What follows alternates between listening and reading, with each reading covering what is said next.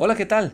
Mateo capítulo 8, versículo 23 dice, Y entrando él en la barca, sus discípulos le siguieron. Y aquí se levantó en el mar una tempestad tan grande que las olas cubrían la barca, pero él dormía. Y vinieron sus discípulos y le despertaron diciendo, Señor, sálvanos, que perecemos. Esa fue la experiencia de Jesús con los discípulos en el mar de Galilea. Algunos de ellos eran expertos pescadores, otros no tenían ninguna experiencia en alta mar, pero la tormenta llegó para todos. En el momento de mayor crisis, cuando las olas cubrían la barca, recordaron que Jesús viajaba con ellos. Señor, sálvanos, que perecemos, fue su oración. Las tormentas tienen tres fases. El momento de tranquilidad.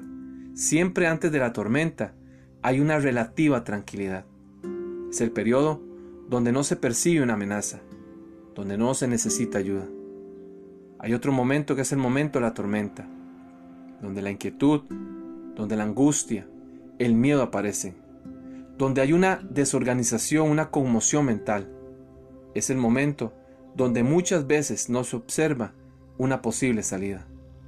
Pero llega un tercer momento, que es el momento de la bonanza, cuando se recupera la paz, cuando la amenaza ya no está presente, cuando ya se puede ver claramente.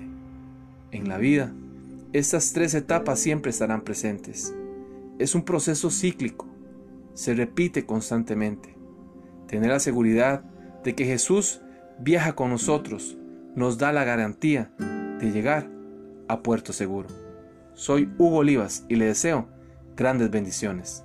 Seamos amigos en nuestra comunidad de aprendizaje en Facebook o en YouTube como hugoolivas.com.